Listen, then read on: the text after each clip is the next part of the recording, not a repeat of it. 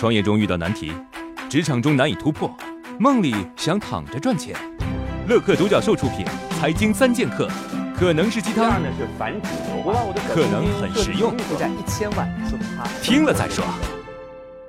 现在真的有很多啃老族，毕业几年了都不愿意出去赚钱工作，甚至有的已经成家立业，却依然心安理得的伸手向父母要钱。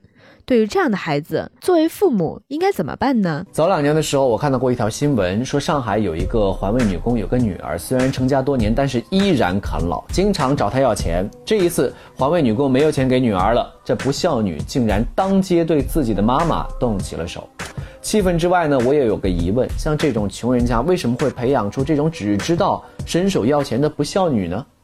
要想避免教育出这样的孩子，我觉得有几点：第一，要反思自己，做好自己，才能够教育好孩子。那孩子是看着父母的言行，潜移默化被影响的，言传身教非常的重要。第二，吃苦教育，凡是孩子能做的事情，要让他自己去做，用自己的双手去创造未来。第三，学习好是成功的途径，但是绝对不是成功的全部，千万不能培养只会学习没有自理能力的巨婴。我开了一家服装店，已经有两年了，客流量不错，朋友也经常光顾我的店。最近我想在另一条街上再开一家店，但是他们都说开第二家店会非常难，这是为什么呢？很多人呢认为开第一家店最难，其实开第二家店才是更难。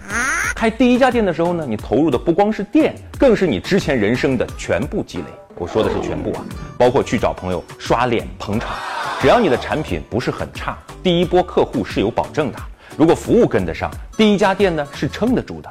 但是开到第二家店，才是产品真正直面血腥市场的时候，才是真正考验到你的经营管理、营销能力的时候。嘿嘿，你学会了吗？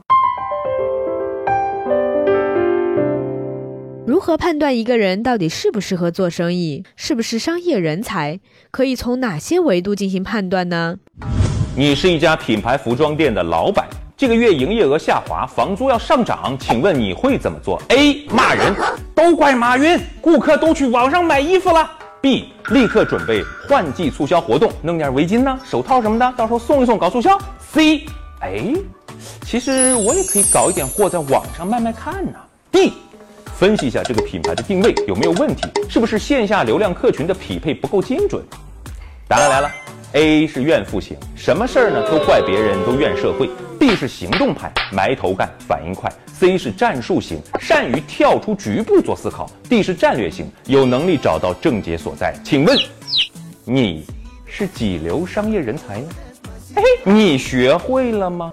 创业四大问题：想创业不知道做什么，合伙人不知道哪里找，钱不够想找投资人，带团队没经验不会管。要解决这四大问题，现在马上下拉手机屏幕，在我的介绍资料里有我的个人微信号，长按复制，添加我为好友。我们在乐客独角兽创业社群为你一一解决这四大问题。在这个社群里，已经有来自全国的将近两万多名优秀的创业者，每周都有线上线下课程分享营销、推广、管理的干货和经验。我也在社群里等你哦。